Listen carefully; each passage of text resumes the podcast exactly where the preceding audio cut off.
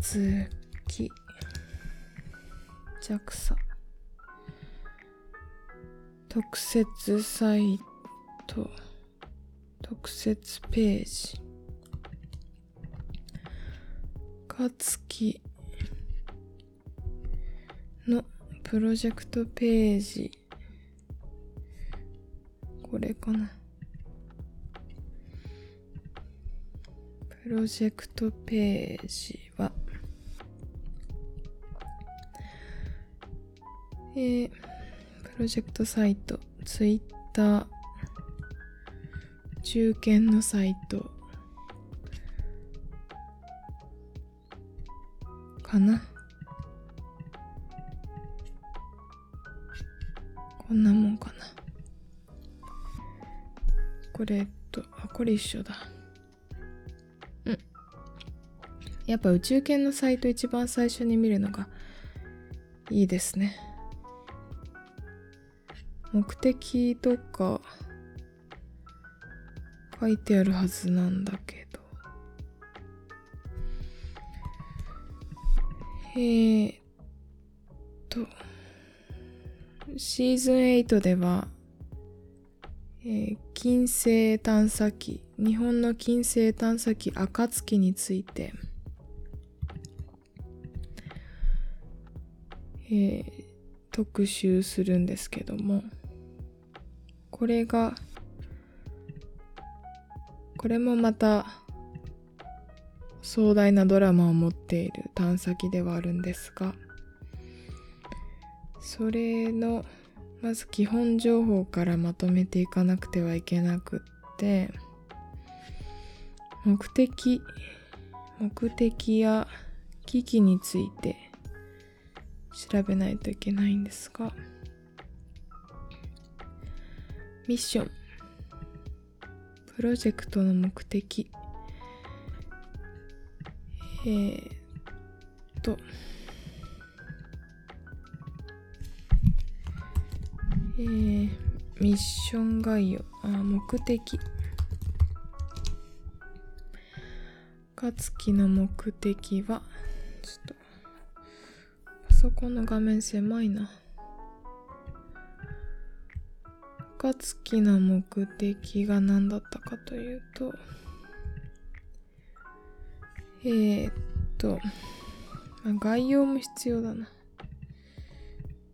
日時。ちょグラマリーのマークいら日えー、っと日程。日程？目的。対象は金星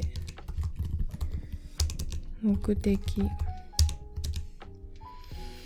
when, where when, where, what when, where, what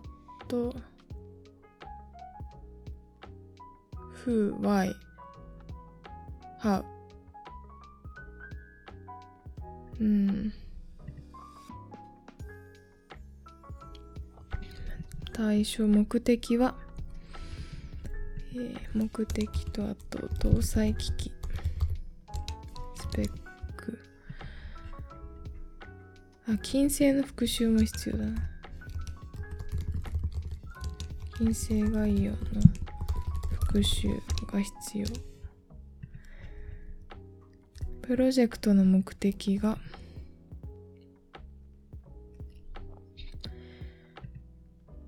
平均性大気の3次元。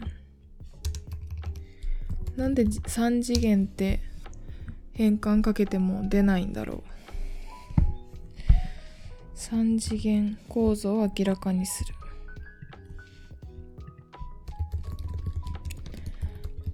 構造3次元的な3次元の動き。をうん金星大気の運動の様子。3次元的に明らかにすること。金星の気象学を確立する。金星の気象金星の気象について知る目的金星の探査の歴史探査の歴史を踏まえる必要がありそうですね。えー、っとですね。このプロジェクトページの URL を載せておかないといけない。金星探査機暁でしょ。これのミッションのプロジェクトの目的。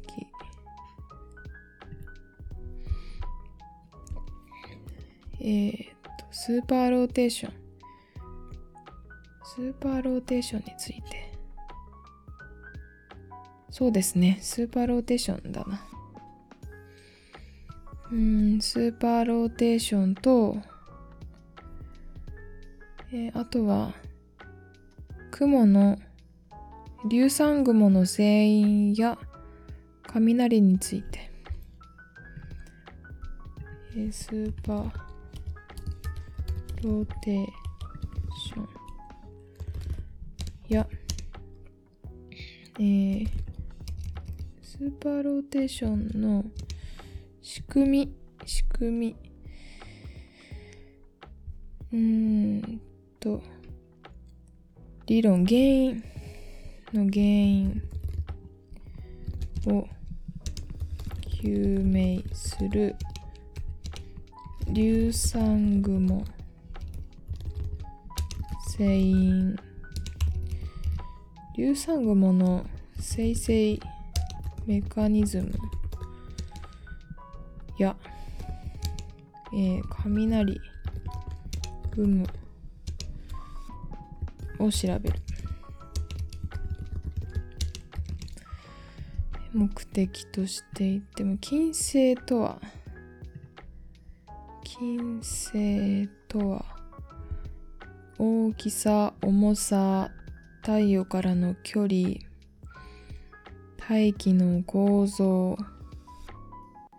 はい。簡単なことが書いてあります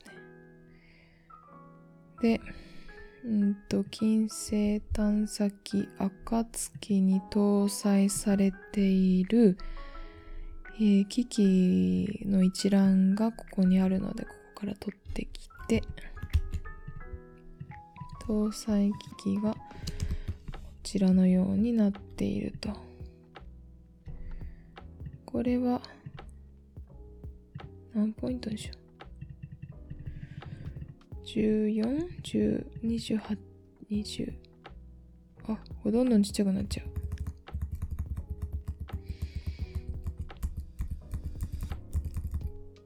う。はい。搭載機器は搭載機器次のページにするか。搭載機器は日程についてはまだ調べられてないんですけど搭載機器についてはあれ？コピーペーストあららららペーストこれをこことか32ポイント。レギュラーメイリオ。搭載機器がメイリオ32ポイント。レギュラー32ポイント。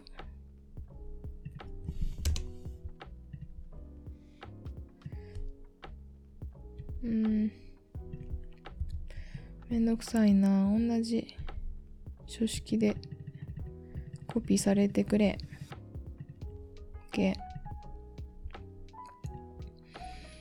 でしょ？あとは、えー、さっきのページに戻って、ここの URL も貼っておかねばな。どうしたどうした？ななんか変な動きを。あ、そんなもんなのねでさっきのページに戻ってえーとパドルを持っている2枚の太陽電池パドルを持つ白状の形状をしている。これはこっちの方があるの。書いてあるのでは。直方体。はい。でこうなっていると。なんだこのマーク。お回るじゃん。すごい。回る。めっちゃ便利これ。なるほど。えー、っと。太陽光の当たらない面で放熱剤うん。ここはコペテンナイトっぽくはないか。うんと。なるほどね。いろんな工夫があるわけ。なるほど。一応メモしておきましょう。えー、太陽に近い。え金星での観測はあと放熱熱のシステム。放熱システム。や放熱システム。あとはうん。えー、太陽光発電システムの安定な安定的安定的なんだろう。稼働稼働に工夫ありとメモしておいて先に進みます。一つ一つの波長についても。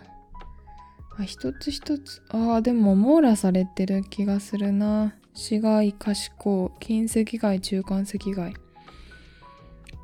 えー、複数のカメラが同じ方向に取り付けられている、えー、市街から、えー、中間赤外。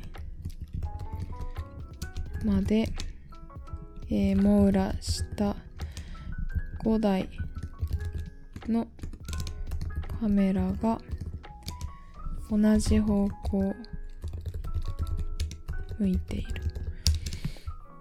あ前みたいに今見ているサイトをツイッターに共有します。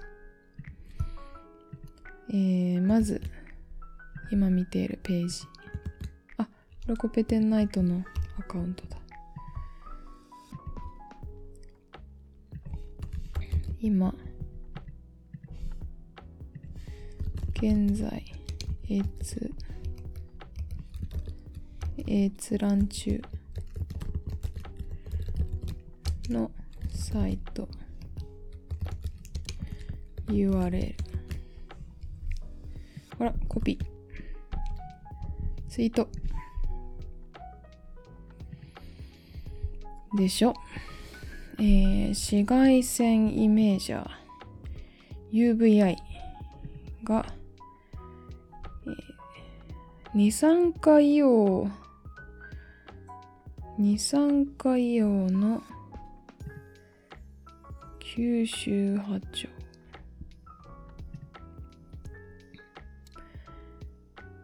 えー、北海道情報大学で作られた機器なんですね。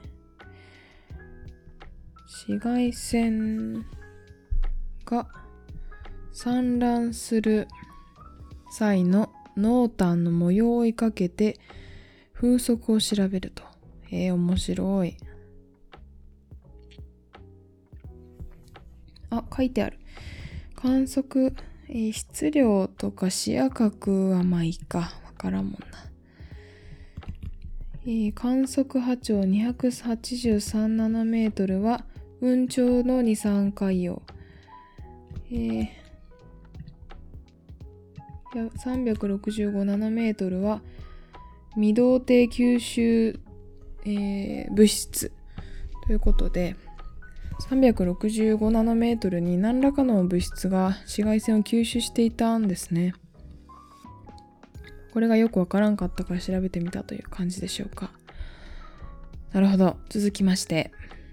えー1マイクロメートルカメラ IR1 というのが1マイクロメートル付近の波長を利用して赤外線の強度を調べる。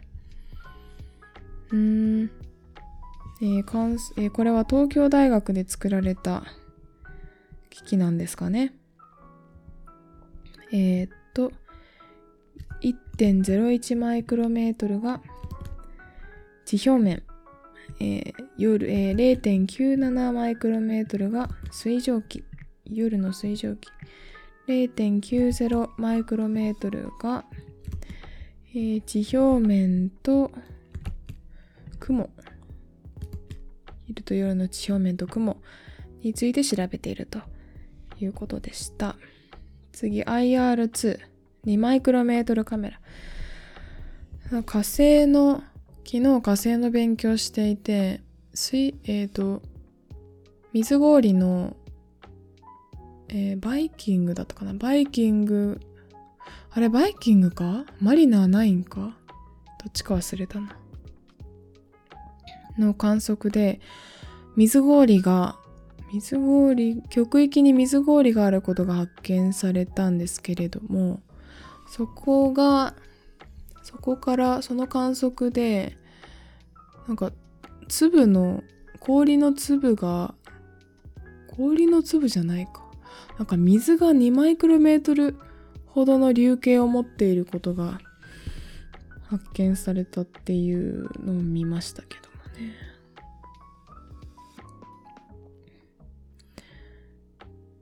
はい。2マイクロメートルで雲の大きさなどを測れるということなのでね。あ、これは2マイクロメートルカメラは JAXA の人のあの JAXA の方が作ったんですね。全部書いてあるからね。あの、あまり知られていませんが。どの研究機関で誰が作った機器なのかっていうのは全部まとめられているので、そこから情報を得るのもとてもいいですね。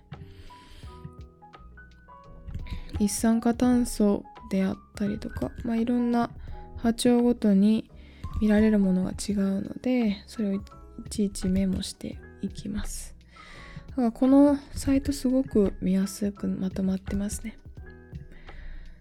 はい、続きまして、中間赤外カメラ。中間赤外。10マイクロメートル。えーこの機器は立教大学です。立教大学の田口先生。ということで、雲の上端の温度を観測する。風速。風速、温度分布、雲の温度分布や波動、対流活動、風速について調べると。えーいうことで、雲の温度分布について調べるということですね。続きまして、えー雷太陽光カメラ。これ一個ずつまた復習していかないと、あの、みずほに何聞かれても大丈夫なように準備しておかないといけないので、また復習しますが、一旦さらいます。全部。あの、一旦全体像を把握しないといけないので、さらっていきましょう。えーえー雷太陽光カメラは3万分の1の明るさの変化を捉えられるってかなりあの精度がいい感じがしますね。雷放電を検出する。おこれも中間赤外だから長めの波長帯ですけれども777.4ナノメートル。7は10のマイナスえ？10のマイナス9乗なのではい。なんかちっちゃいですね小学生みたいな感想言っちゃったけどはいれんえーある程度480から605ナノメートルまでは連続的に測っているってことなんですかね。はい、続きまして、超安、超高安定発信機。なんだろう、これ。電波源か。電波源、これもドップラー効果とかかな。あ、重力。あ、なんかこれあれだな。系外惑星見つけるときみたいなシステムな感じがしました。えー、っと、8.4Hz。8.4? えー、ギガヘルツ。えー、観測対象が送信数周波、間だよ。周波数 8.4GHz。気温や硫酸蒸気、電子密度について調べると。これも一応書いとこうか。はい。この機器は、あ、そうだよね。電波遠平観測ですよね。電波遠平観測。もうこの資料作り、原稿作りの時点で、あの、ツイッターにアップしているレジュメも同時に作ってしまいます。で、当日はそのレジュメを見ながら喋ってますね。最近は。おお、これ東京大学の今村先生だ。これ有名な方ですね。金星研究ですごく有名な方です、今村先生。はい、暁のね。学会でも金星のブースは今村先生が司会されてたりしますからね。はい、続きまして、ミッション。えー、金星大気の観測についてまとめられていると。わあ、このこの図めっちゃわかりやすい。ちょっとコピーできる？コピーできるかな？どうだ？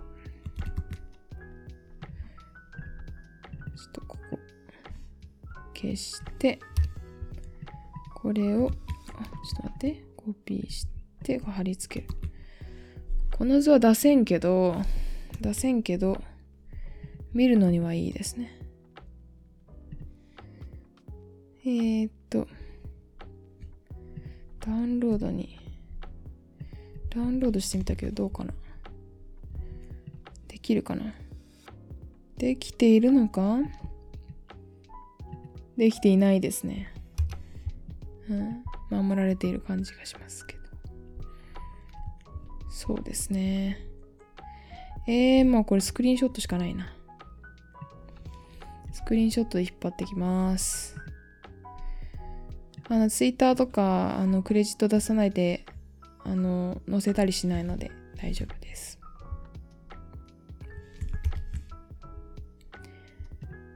えー、セレクトして、なんか、著作権の勉強とかちゃんとした方がいい気がするな、私。はい、これを、あ、待って待って待って待って、あ、待って待って待って待って。よし。はい、挿入できました。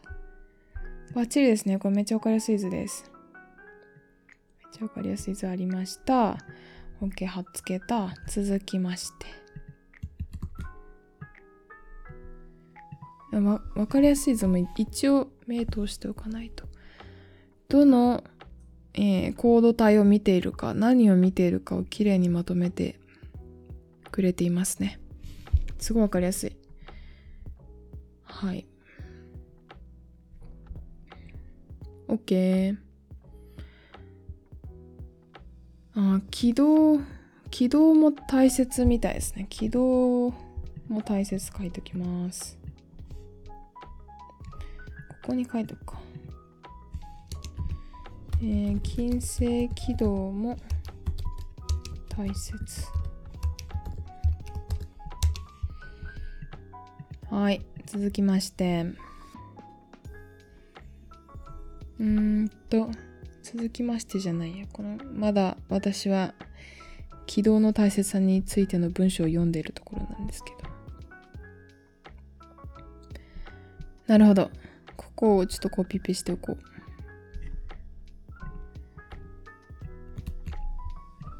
まあ、そのまま読んだりしないで。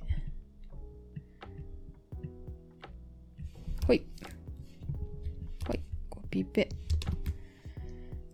今までパワーポイントを使ってたんですけど、マイクロソフトの。ただなんかサポートが切れちゃって、い私 Mac, Mac 使ってるから Mac 版のその永久のやつ買ってもサポート切れちゃうんだったらもうあの Mac にもともと入ってるアプリ使おうがいいやと思って最近はキーノートで作ってますそしたらキーノートもすごく便利でですね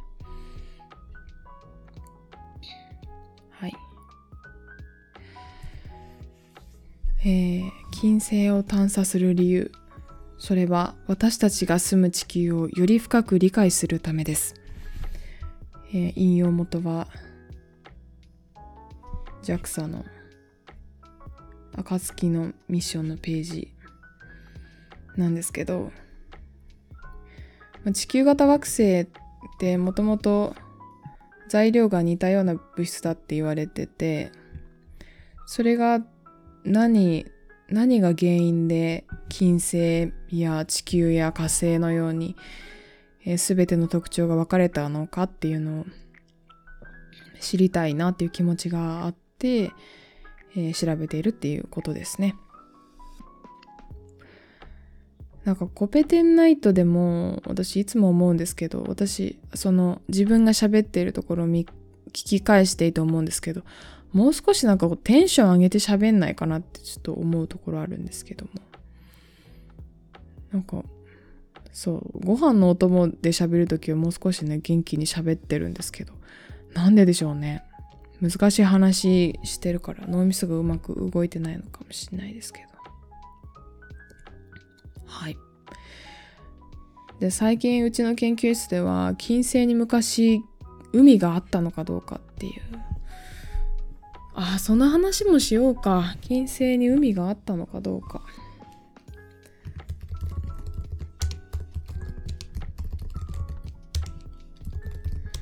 それについての論文が最近出まして最近でもないかも。2ヶ月3ヶ月前ぐらいか。に出まして。でいろんな議論が巻き起こっていました。なんかそのその論文が暴論だっていう先生もいるし。でもあったら面白いよねってみんな考えるから、いろいろ、まあ議論しているんですけど、うちの先輩で金星を研究してる人は、いや、ないだろう。さすがにないだろう、金星に海は。って言ってましたね。どうなんでしょう。私よく知らんから、あの、あるともないとも言えないんですけど。まあ、あったら面白いですよね。あったらあの生命とかいたでしょうからね。昔の金星を考えると、うん。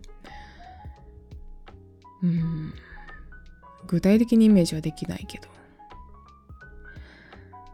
はい。えー、っと、まあ、ここのページはいいか。続いて、トピックス。トピックス。一回暁ってあの金星軌道に入るの失敗してるのでその話とかもぜひしたいですね。えー、ギャラリー。おお軌道情報なんかもいろいろありますね。暁。あ金星の軌道ではなく暁の軌道。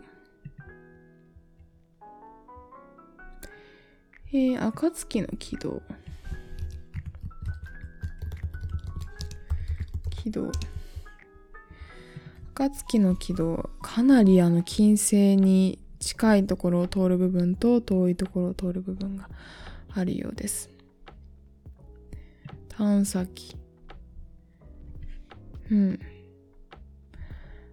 年表みたいなものもあるといいですね。成果概要。はい。2013年。なるほど。こんな成果概要少なくていいんか？もう少し載せとけ？あるだろう、もっと。まあ、プレスリリースだけか。論文リスト。なるほどあ、堀内先生とかもいる。よし。論文リストと成果概要はちょっと後で一件一件確認しないといけないので、リスト、成果概要。あの、用紙だけでも、論文の用紙だけでも読んどいたらね、面白い話ができそうですからね。成果概要と、論文リスト。はい。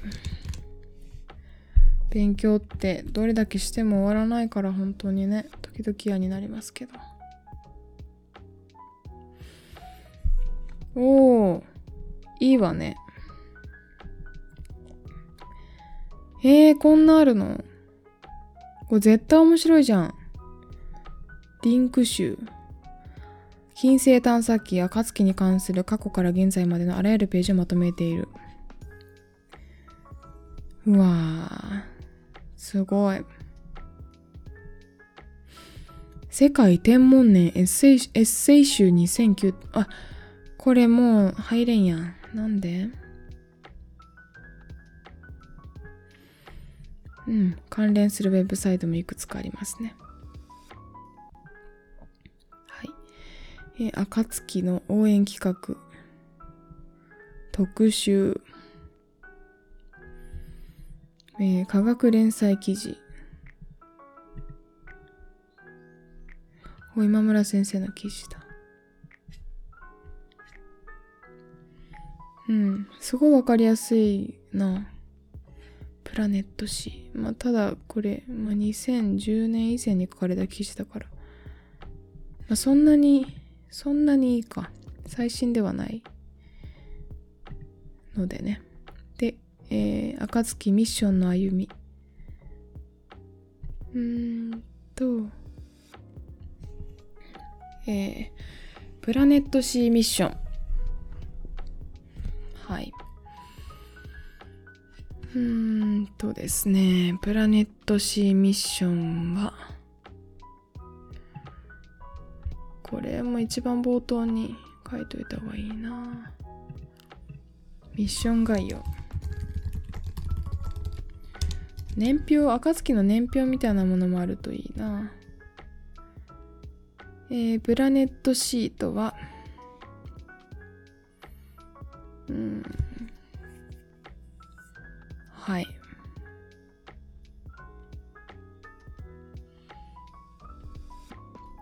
ということで。えー、暁の科学、暁に搭載されている科学観測機器の開発には、宇宙犬、JAXA の宇宙犬の他に北海道大学、東北大学、立教大学、東京大学、大阪府立大学などのえー、研究機関や多くのメーカーが参加していますということで立教大学や大阪府立大学が関わっているのも私知りませんでした。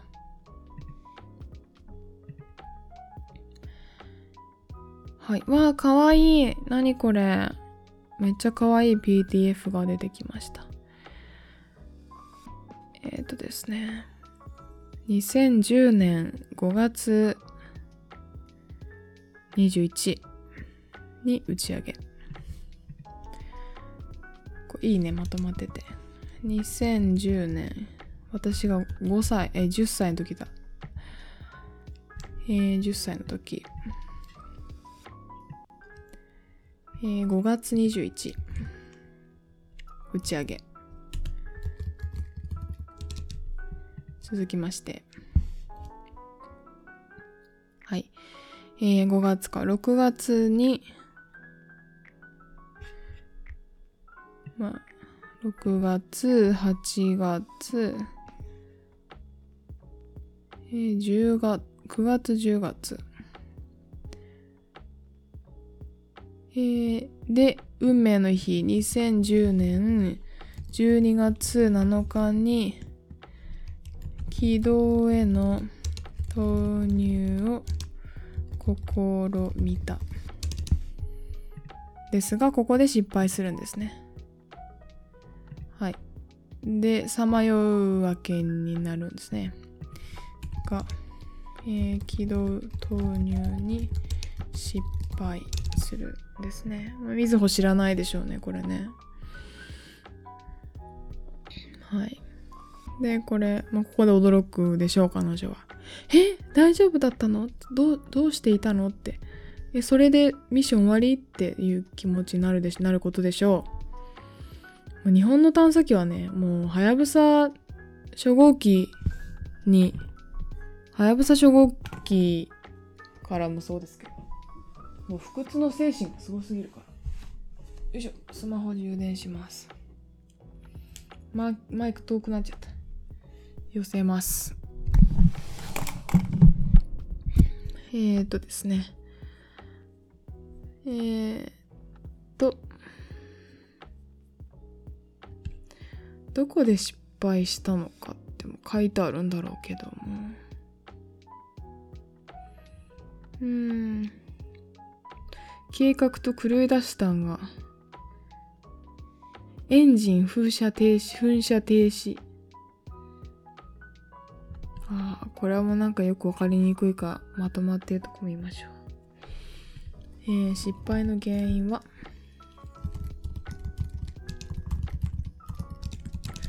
ま、と書いておいて、えー、で、12月7日に、えー、失敗した後、11年3月、2011年3月、まあ、3月も暁の、まあ、金暁は金星の近くを回ったりしながら、まあ、軌道がずれてしまってるのでそこから修正しないといけないんですけど。太陽コロナ遠平観測。軌道がずれてるからね。うん。太陽コロナ遠平観測をしたりしていたと。これコピーできるかな？ほら。違うわよ。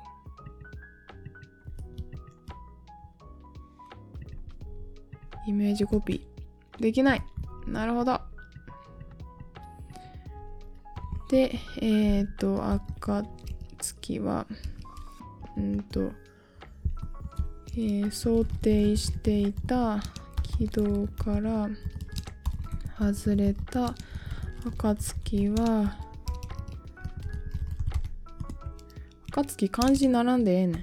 暁は、えー、宇宙をさまようことに、宇宙をさまようことになるんですけども2011年6月6日から7月8日の間には、えー、太陽コロナ、え、電波遠平電波遠平観測。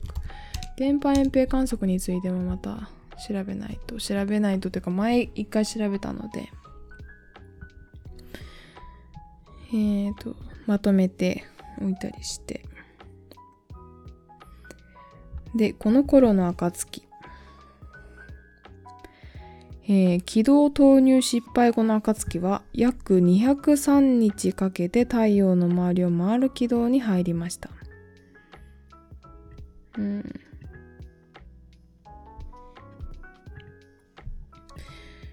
えー、と。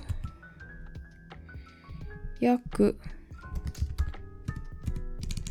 203日かけて、えー、太陽の周りを周りを、ま、回る軌道に入ったと。で、ここも、この写真もスクリーンショット撮っておきましょうかね。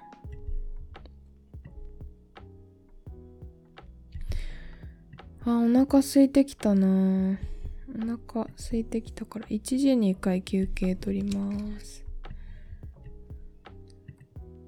コピーして。はい、写真を添付しました。OK。はい。あ、お腹鳴っちゃった。お腹鳴っちゃったよ。地上ではメインエンジン停止の原因調査。失敗の原因はメインエンジンか。めっちゃお腹鳴るんだけど。メインエンジン停止の原因。原因究明を行っていたと。スラスタノズルが破損した可能性が高い。スラスタノズルが破損した可能性が高い。やばー、お腹すいた。よし、このページおしまい。で、2015年の秋冬までにどうなったかというと、やば。やば。あの、さっきまで入っていた軌道から従来の軌道に戻る、えー、2015年のシーンで、まあそこの軌道上の接点にハートマークがついてますね。ダメだ、お腹空いちゃった。かわいいね。2011年。はい。えー、っと、試験噴射を行ったりしましたけれども、あ、これもいちいちリンク貼っとくか。打ち上げまで。えー、これのリンク、えーだね。これのリンク貼った次のページ。これのリンク貼って、はい。次。で、最後。えー、いつえー、従来の軌道に戻ってきたかっていうと、まあでもここはね、ドラマがあるから、しっかりと時間をかけて説明する必要がありますね。資料を読み込めって書いておきます。よく読み込むこと。ちなみに次の収録は21日なので、21の朝からやるので、ちょっと急がないとダメですね。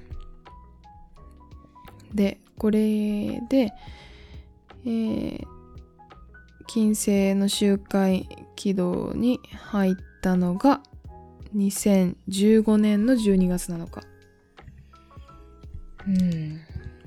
2015年の12月7日。まあ、暁にとって2000、えー、と12月7日っていうのはものすごい記念日ですね。えっ、ー、と、2010年の12月7日に軌道投入に失敗しているので、丸5年間宇宙を3枚歩き、え、とうとう2015年12月7日に金星と再会合再会合再会合、えー、周回周回軌道？突入を果たし果たしました。あ感動的。感動的ですね。よし。ミッションの歩みは抑えた。で一応この赤つわ何何枚あるねんこれえーとですね。いろいろある。まあ、リンク集を見てるんですけど。まあこれもな、全部見たら面白いんだろうな。金星大気の特徴、スーパーローテーション。説明は絶対これはもう読まないといけない。これは読まないといけないですね。えっ、ー、と、JAXA とか、あの、各大学の、えー、金星研究に携わっている方が書いた、えー、なんて、なんて言ったろう。まあ、なんなんて言ったら学会学会誌っていうのがあるんですけど学会誌の記事ですね。いやこれ読まんで何読むねんって感じなのでこれ読みましょうね。一応全部に目通したいと思いますね。えー、学会誌に目を通すと書いて URL をはい貼っておきました。OK バッチリ。でこのサイトはもう大丈夫そうですね。ありがとう。消しました。続きまして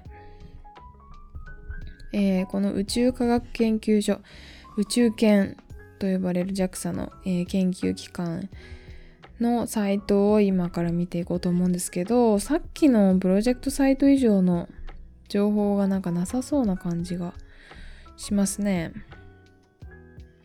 ミッション。ま、一応全部見ておきますか。ギャラリー。インスタあるんだってさ。読む挨拶。うーん。なんかこれはいいや。これ、これあれか。全部。あ、そう。いや、このページ本当にあれだわ。まとまってただけでしたね。プロジェクトサイト以上の情報がありません。続き。特集。おお。これ読まなダメや。これ読まなダメや。えー、っとね。ここも、えー、さっきのページの URL を載せときゃよかったな。これか？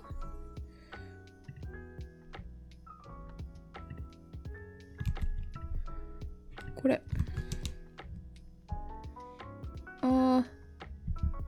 これか？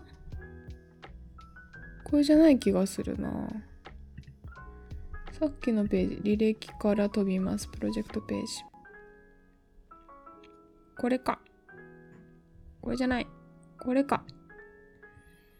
違う。違うね。これか。これのプロジェクトサイト。はい。プロジェクトサイトのリンク集の、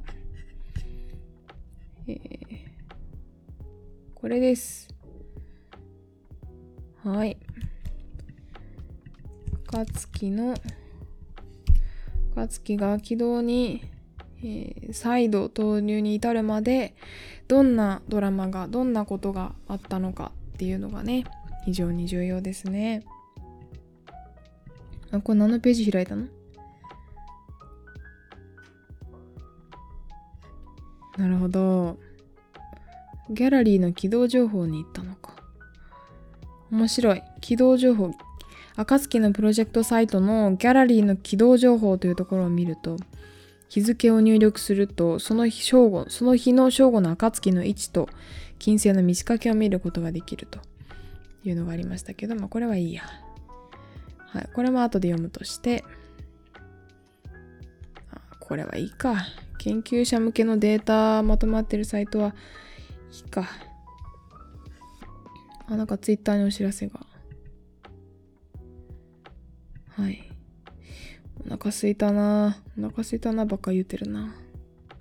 あ、そういえば、コペテンナイトのアートワークを新しくしようと思って、今、私とみずほのキャラクターをそのアートワークに組み込もうと思っていろいろデザインをしているんですけど顔とか髪型とかも本人に全く寄せるというわけではないけどもそれっぽい感じのあの顔の特徴だけピックアップしてきて私が絵にしたものがあるんですけどあの衣装の方をキャラクターっぽくするんだったら衣装にしようと思ってその衣装をあの JAXA とか NASA の宇宙飛行士が着ているジャンプスーツのその風なジャケットを着せるのはいいんじゃないかなと思っていろいろデザインしているのでね、で、その胸ポケ、胸ポケットじゃないか。あの、胸の位置につけてるワッペンとかを初期の、えー、コペテンナイトの、まあ、今使っているアートワークなんかにするのはいいんじゃないかなって思いつつ今考えてますね。はい、そんな感じで。前一回私とみずほのミニキャラみたいなのを作ろうとして作った時は、あの、プリキュアとかセーラームーンよりの衣装にしてたんですけど、なんかもううちらも大人だしなと思ってやめたんで やめてみようと思って、まあ可愛いんですけどね、あれも。やめてみようと思いまして、今いろいろ考えているところです。はい、それでは、えー、今何をしてるかというと、この宇宙系のページはいいんですよ。で、続きまして、ミッション概要、これ何暁特設サイト。こんなのあったの ?JAXA のえ、さっきまでは JAXA のページを見てたんですけど、今、あえっ、ー、と、さっきは宇宙圏 JAXA の中の、えっ、ー、と、まあ、理学的な研究をしている研究所ののサイトを見てたんですけど、今度は JAXA のページを見てます。JAXA のページのプロジェクトかな？どれだろう？さっきの特設サイト、暁特設サイトってのはどこにあるんだろう？どこから来たの？これは。えー、キーワード入力でなるかな？プロジェクト、事業内容。ああ、絶対違う。絶対違う。えー、広報活動。JAXA チャンネルっていう YouTube がありますね。シンポジウム、宇宙飛行士の公演。わ、宇宙飛行士の公演ある。うーん。すごい。はい。で、うん、ファンファンジャクサ。どれだろうね。どのページに行ったら、サイトマップ。プレスリリース。プレスリリース。えー、組織概要。アーカイブス、アーカイブス、データベース、プロジェクトの系譜。うーん。宇宙科学探査。なんだこれ。よくわからん。よくわからんページに飛ばされました。うん。えー、っとですね、打ち上げ実績かなあこれか。過去のプロジェクトデータの、あ、かぐやもある。えー、これだな。暁。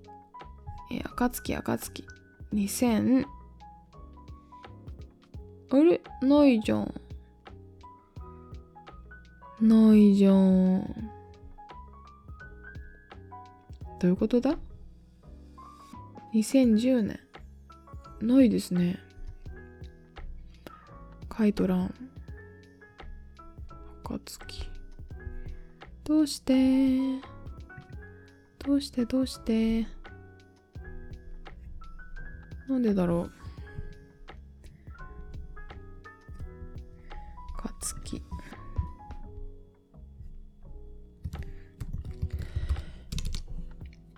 うん。暁特設サイト。カウントダウン。暁特設サイ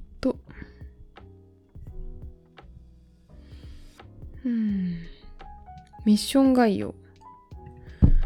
あ、ガタンってなっちゃった。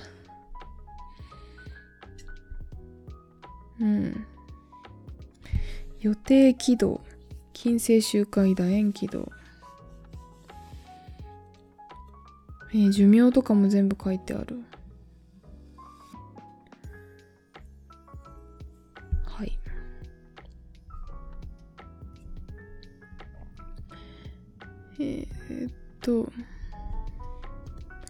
金星の概要、イカロス。相乗り。相乗り衛星はいいか。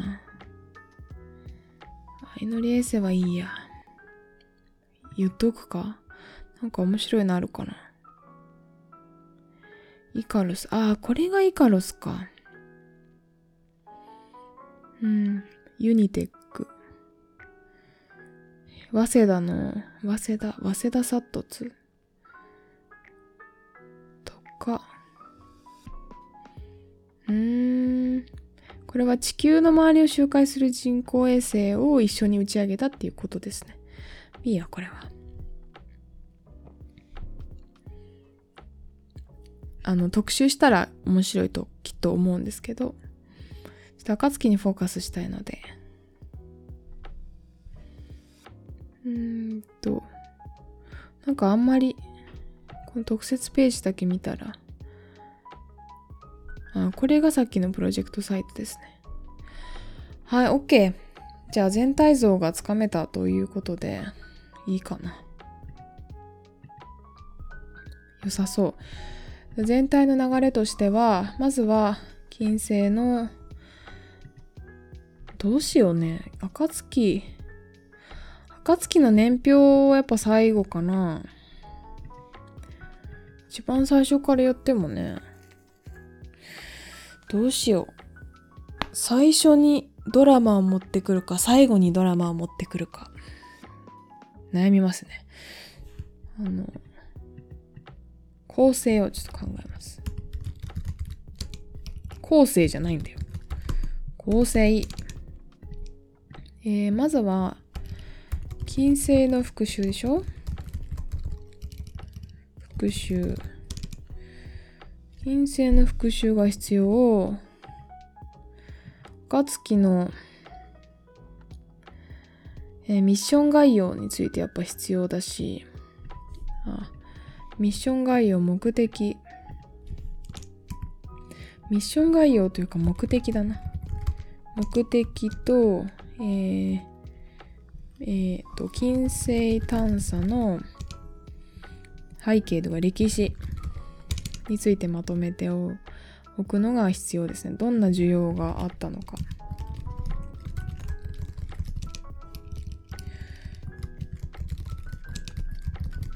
あったのかについて調べる。えっ、ー、と、まとめておくでしょ。で、えー、それが分かると目的が、目的意識をはっきり持てる。あとは搭載機器。搭載機器も必要ですね。目的分かったら次は搭載機器についてあとは観測結果についてもまとめておかなくちゃいけないし、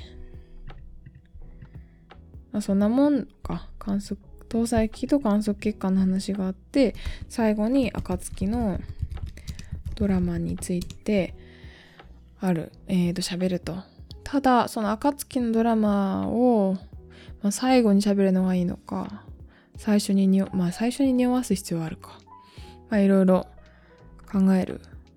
考えましょうね。ちょっと一旦とてもお腹が空いたので、お腹が空いたので ご飯を食べに行こうと思います。食べに行くというかその目の前にあるんですけど、ご飯を食べようと思います。一旦スペースを閉じます。